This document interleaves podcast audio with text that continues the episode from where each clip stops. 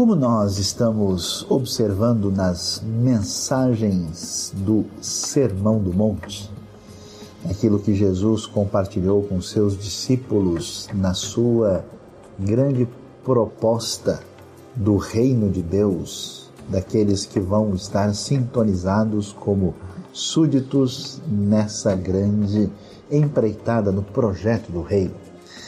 Uma das coisas muito claras que aparecem aqui e aparecem também no decorrer do ministério de Jesus é o nível de comprometimento com o reino e com o próprio Senhor Jesus. E quando nós vemos Jesus fazendo aqui uma espécie de distinção clara entre a sua proposta e a maneira como a expressão de fé religiosa era entendida pelos religiosos predominantes do seu tempo, e como Jesus também se distancia daqueles religiosos que tinham, vamos dizer, uma uh, postura mais marginalizada em relação à religião predominante, como era o caso, por exemplo, dos elotes, até mesmo daqueles que são chamados de essênios. Uh, por causa dessa distinção, que também é uma distinção clara em relação à maneira como os pagãos falavam sobre a vida espiritual, uh, Jesus vai apresentar uma realidade fascinante no Sermão do Monte, vai falar de Deus de uma maneira absolutamente especial em sintonia com a Torá, como nós estamos vendo. Mateus aqui tem os cinco discursos para nos lembrar dos cinco livros do Pentateuco, o Sermão é do Monte, a revelação do Sinai também foi no monte, e assim Jesus aparece como esse paralelo de Moisés, uma espécie de novo Moisés que vai falar sobre como é que a palavra divina deve se apresentar a nós, já que ele é o profeta esperado. Mas uma coisa que vai ficando claro para quem presta atenção e entende a mensagem do Sermão do Monte é a sua radicalidade. Radicalidade no sentido de que quem está alinhado com Jesus nesse grande projeto fecha com ele, vamos assim dizer, de uma maneira completa e total, naquele sentido de alguém que tem, conforme diz a bem-aventurança, um coração puro, no sentido de não ter um coração dividido com nada. E olhando para a realidade religiosa dos dias de Jesus, nós vamos ver que a razão por que muitos dos religiosos acabavam, vamos assim dizer, negociando muito das suas prioridades a razão por que eles faziam diversas coisas era exatamente por causa da motivação financeira, econômica, ah, e pelo possível posicionamento favorável que eles teriam em relação a poder exercer o poder. Apesar da, de toda a fachada religiosa, toda a preocupação uh, legalista com coisas menores, no fundo, no fundo, em vez de buscar a glória de Deus, Jesus vai deixar claro que a maioria dessas pessoas está procurando glória humana. E isso é uma realidade, inclusive, dos círculos religiosos dos nossos dias. Nosso coração perverso, que precisa da graça de Deus, precisa de toda a vigilância para não entrar na mesma situação.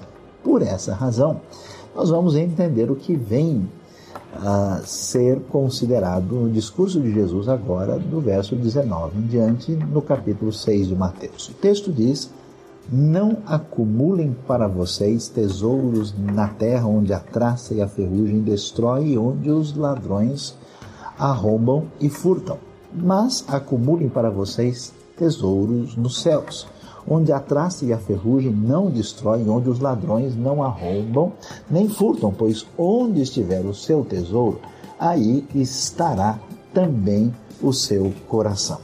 Jesus começa então a dizer que se existe uma realidade especial com a qual nós devemos nos preocupar e nos dedicar, essa realidade é a realidade do reino. O reino é a, a, a pérola de grande valor. O reino é o grande achado tão importante e valioso que faz com que as outras coisas percam o brilho e o interesse. Mas quando uma pessoa não está alinhada com o reino, ela sonha romanticamente com as riquezas transitórias, entendendo que essas riquezas de fato podem suprir aquilo que o coração humano tanto anseia e deseja. Então Jesus vai deixar claro que eles devem, se estão sintonizados com essa proposta da chegada do reino e de ser seguidor de Jesus, eles devem colocar o reino de tal forma como prioridade que eles vão buscar não riquezas transitórias, mas as riquezas que vão permanecer, que não podem ser uh, tiradas por ninguém. Todo mundo sabe que o problema sério de lidar com riquezas não é possuir as riquezas, mas é ser possuído por elas. É ser dominado de tal forma em que a pessoa, na verdade, serve uma espécie de senhor, de patrão muito exigente e do qual ela muitas vezes não tem condição de nem afastar-se ou fugir. Por isso, a relação que vai ser apresentada vai ser nessa direção. A grande pergunta que vai se levantar nesse trecho de Mateus 6 é: qual é a nossa grande ambição? Essa grande ambição vai estar relacionada com aquilo que é transitório e imediato para quem não crê no reino e quem não espera nada, portanto, é obrigado a tentar ver o que consegue aqui agora. Mas quem sabe que o reino chegou e está vindo na sua plenitude e que de fato crê ah, naquele que é o Senhor, daquele que é o Rei, essa pessoa não será iludida por esses sonhos transitórios e passageiros. E Jesus vai prosseguir. No verso 22, o texto diz: Os olhos são a candeia do corpo. Se os seus olhos forem bons, todo o seu corpo será cheio de luz. Mas se os seus olhos forem maus, todo o seu corpo será cheio de trevas. Portanto, se a luz que está dentro de vocês são trevas, que tremendas trevas são essas? O que, que acontece aqui? Os olhos são o acesso principal que nós temos em relação ao mundo exterior. Através dos olhos, nós temos a possibilidade de ter contato com tudo aquilo que parece ser mais ou menos fascinante. E por isso essa relação dos olhos com a luz aparece aqui.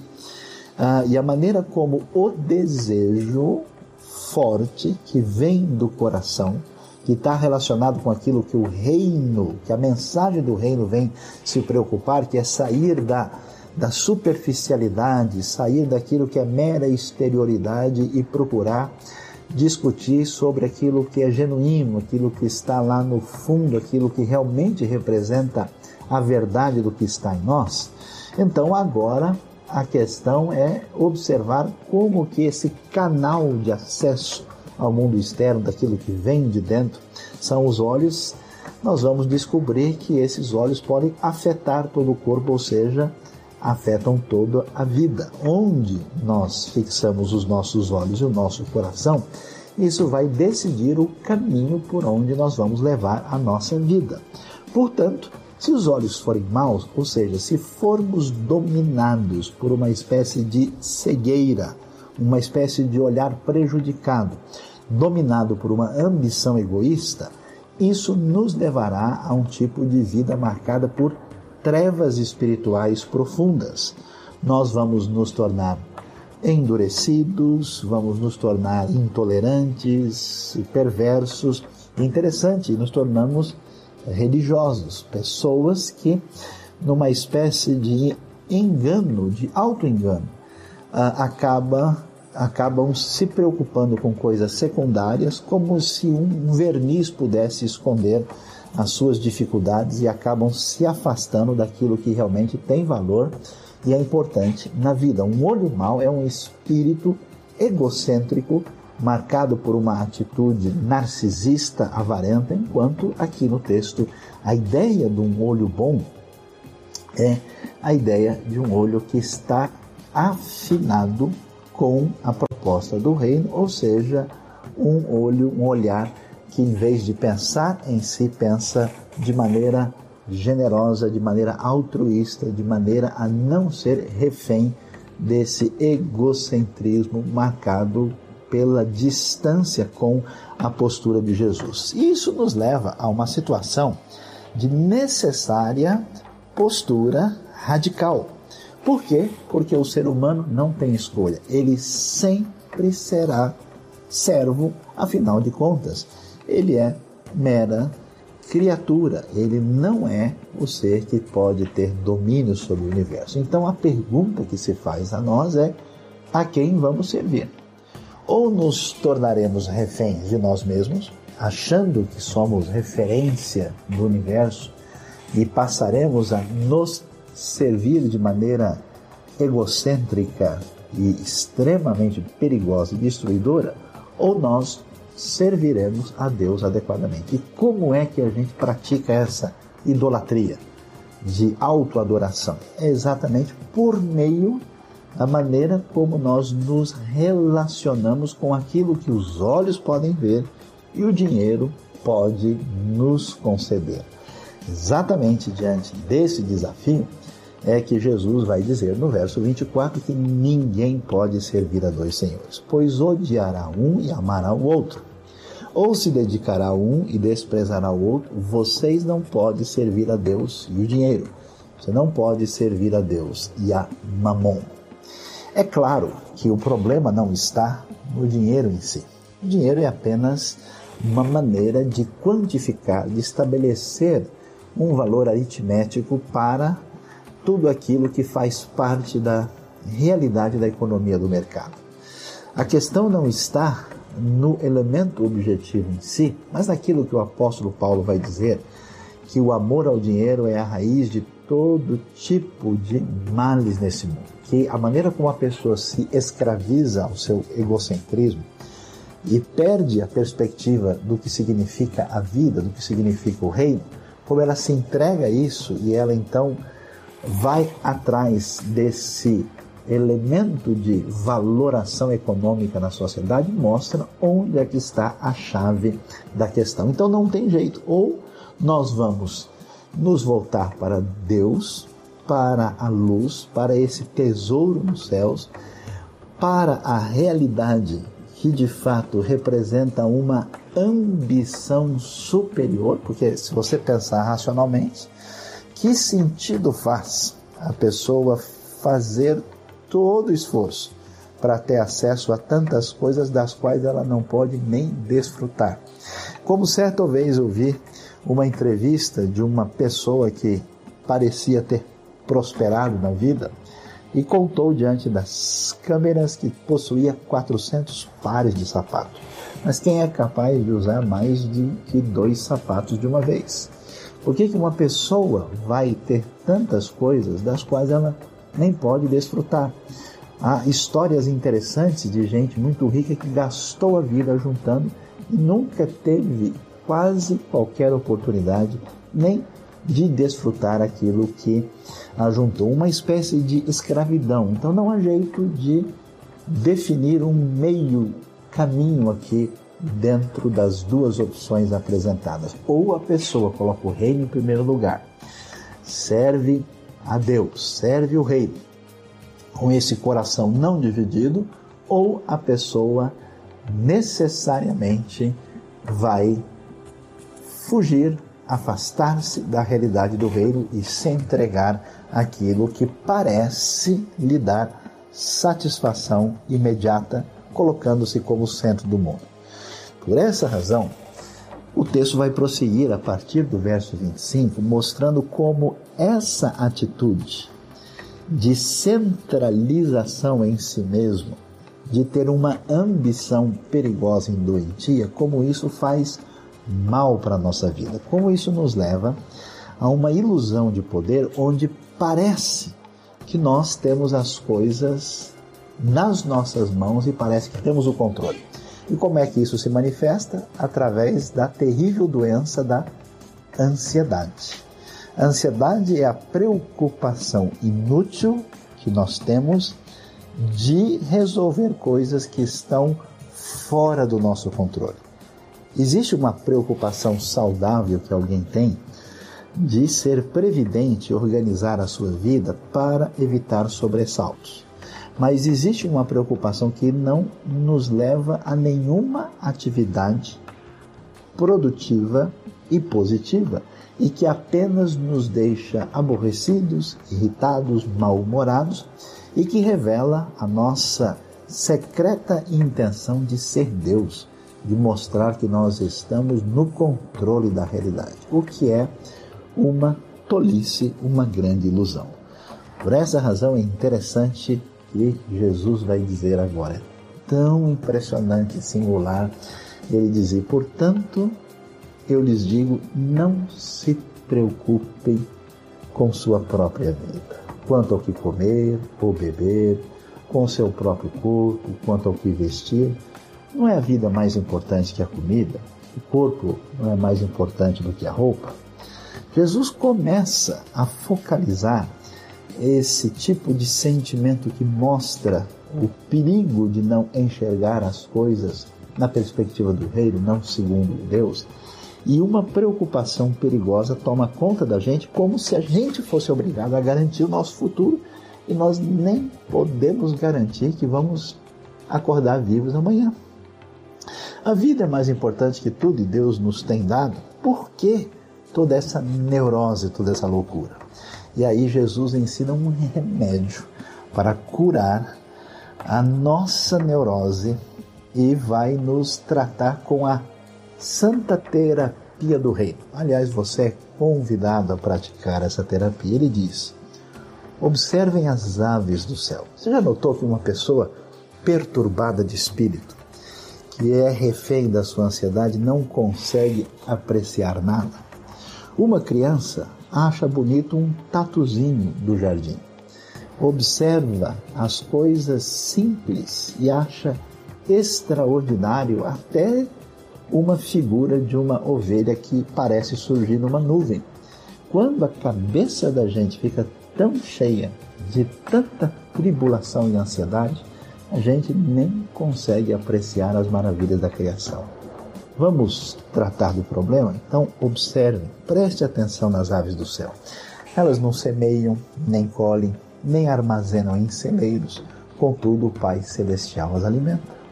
Vocês, por acaso, não têm muito mais valor do que elas? Se Deus cuida das aves, você acha de fato que Ele não está se importando com a sua possível necessidade futura? Quem de vocês, por mais que se preocupe, pode acrescentar que seja uma hora à sua vida.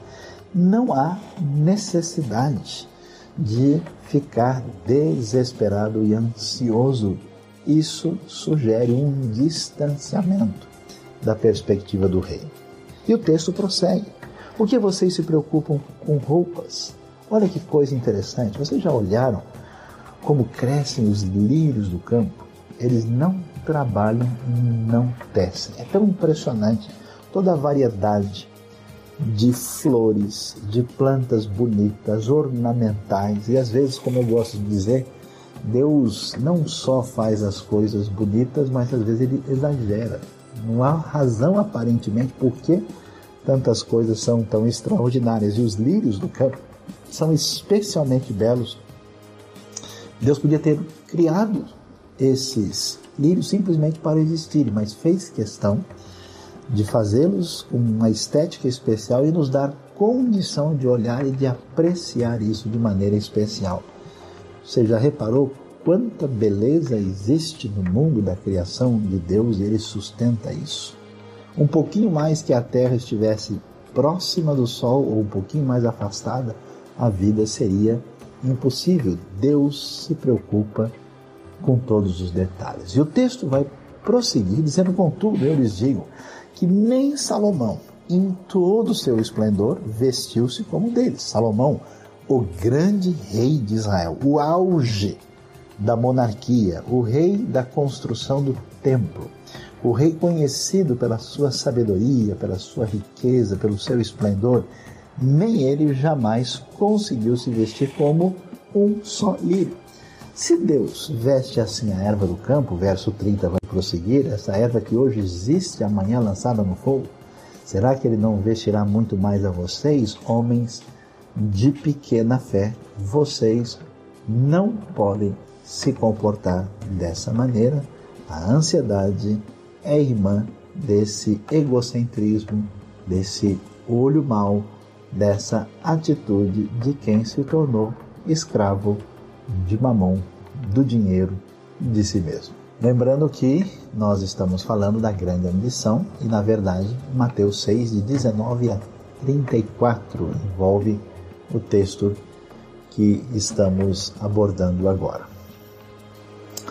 Diante dessa realidade de que é necessário vencer a ansiedade e essa postura autocentrada que é tão diferente da perspectiva do reino, Jesus vai caminhar para o desfecho dessa reflexão que aparece no Sermão do Monte a partir do verso 31. Ele vai dizer: Portanto, não se preocupem dizendo que vamos comer, ou que vamos beber, ou que vamos vestir, pois os pagãos é que correm atrás dessas coisas, mas o Pai Celestial sabe que vocês precisam delas. Quando a gente lê uma coisa dessa, a gente fica pensando, então como é que é essa história? Será que de fato a nossa vida deve ser uma vida de quem nem precisa trabalhar, nem precisa fazer nada, o negócio é sombra, água fresca, ficar só olhando os passarinhos, afinal de contas a comida vai cair do céu. Jesus está dizendo: isso, ele está sugerindo que essa é a nossa postura. Em nenhum lugar, em nenhum momento, Jesus está sugerindo que alguém não deve trabalhar, não deve viver a vida dentro do cotidiano. A questão não é essa. Aliás, o próprio Senhor Jesus vai ter uma vida marcada, cheia de atividades no seu ministério, e a própria perspectiva da Bíblia mostra gente que viveu a sua vida nas dimensões das necessidades que todo mundo enfrenta no dia a dia. O que Jesus está dizendo, está focalizando a atenção sobre o preocupar-se indevidamente. Essa ansiedade negativa, que é marca dos pagãos que entendem que isso é a razão de ser da vida e acabam se consumindo por dentro e não sabem se posicionar perante a vida. A questão não é as nossas necessidades básicas, mas o nível de ansiedade que nos domina como a grande ambição que é o centro da nossa vida. Você quer caminhar ah, sintonizado com a proposta do reino? A pergunta é: onde está o foco do seu coração? Por que você quer Deus? Por que você deseja seguir a Jesus? Você acha que ao fazer isso você vai ter uma vida mais próspera, você vai ter mais conforto na vida, você, entre aspas, vai ser mais feliz, você vai ganhar mais do que as outras pessoas. Deus é o nosso grande banco de investimento que vai nos dar uma segurança financeira, econômica para o futuro. Essa é a ideia. Se essa é a ideia, você não está entendendo o que importa na vida o que é recompensa, o que tem valor no reino. Por isso, o texto vai na direção certa no seu desfecho, agora nos versículos 33 e 34, dizendo: Busquem, pois, em primeiro lugar o reino de Deus. Ou seja, meu desejo, meu sonho, minha grande ambição é ver essa realidade do reino triunfando, porque quando o reino triunfar, não haverá mais exploração de seres humanos, não haverá escravidão, não haverá pessoas maltratando crianças, não haverá miséria, não haverá pecado, não haverá. Eu sonho com a chegada do reino. Busquem o reino e a sua justiça. E todas essas coisas lhe serão acrescentadas. Uma frase tantas vezes mal interpretada.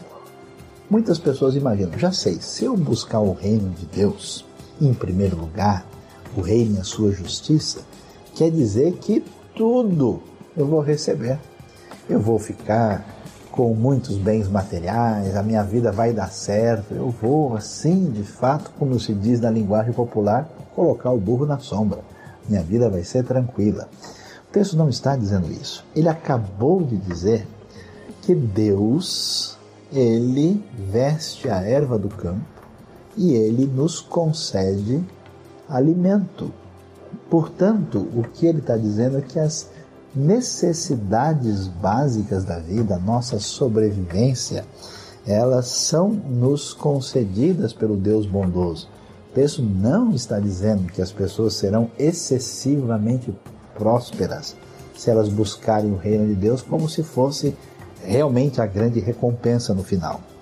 E o texto fecha dizendo, portanto, de novo, para você não esquecer, não se preocupem com o amanhã, pois o amanhã trará suas próprias preocupações. Durma tranquilo, vire de lado, tranquilize a sua mente e acalme os seus pensamentos, porque você não pode fazer nada que está além das suas forças. O texto diz: basta cada dia o seu próprio mal. Será que isso deve nos levar a ter uma vida inativa? Claro que não. Nenhum servo de Deus, tanto nos evangelhos como na história, foi uma pessoa inativa. Aquilo que Deus nos deu, nossos dons e capacidades, que devem ser dedicados a Deus, que são coisas muito mais valiosas em Deus do que se entregarmos tudo isso ao dinheiro e a mamon, nós devemos desenvolver ao máximo tudo que temos, talentos, dons, capacidades, devemos crescer na nossa vida para entregar isso ao Senhor e fazer com que a nossa vida, os nossos talentos, tudo aquilo que nós temos, seja um canal de bênção do reino. Porque aí sim, todos esses recursos, sendo sujeitos ao reino de Deus, submissos a Cristo Jesus, e vendo a bênção de Deus na vida das pessoas transformadas e abençoadas pelo Rei, essa sim é a grande recompensa que o reino venha a ser a nossa grande ambição.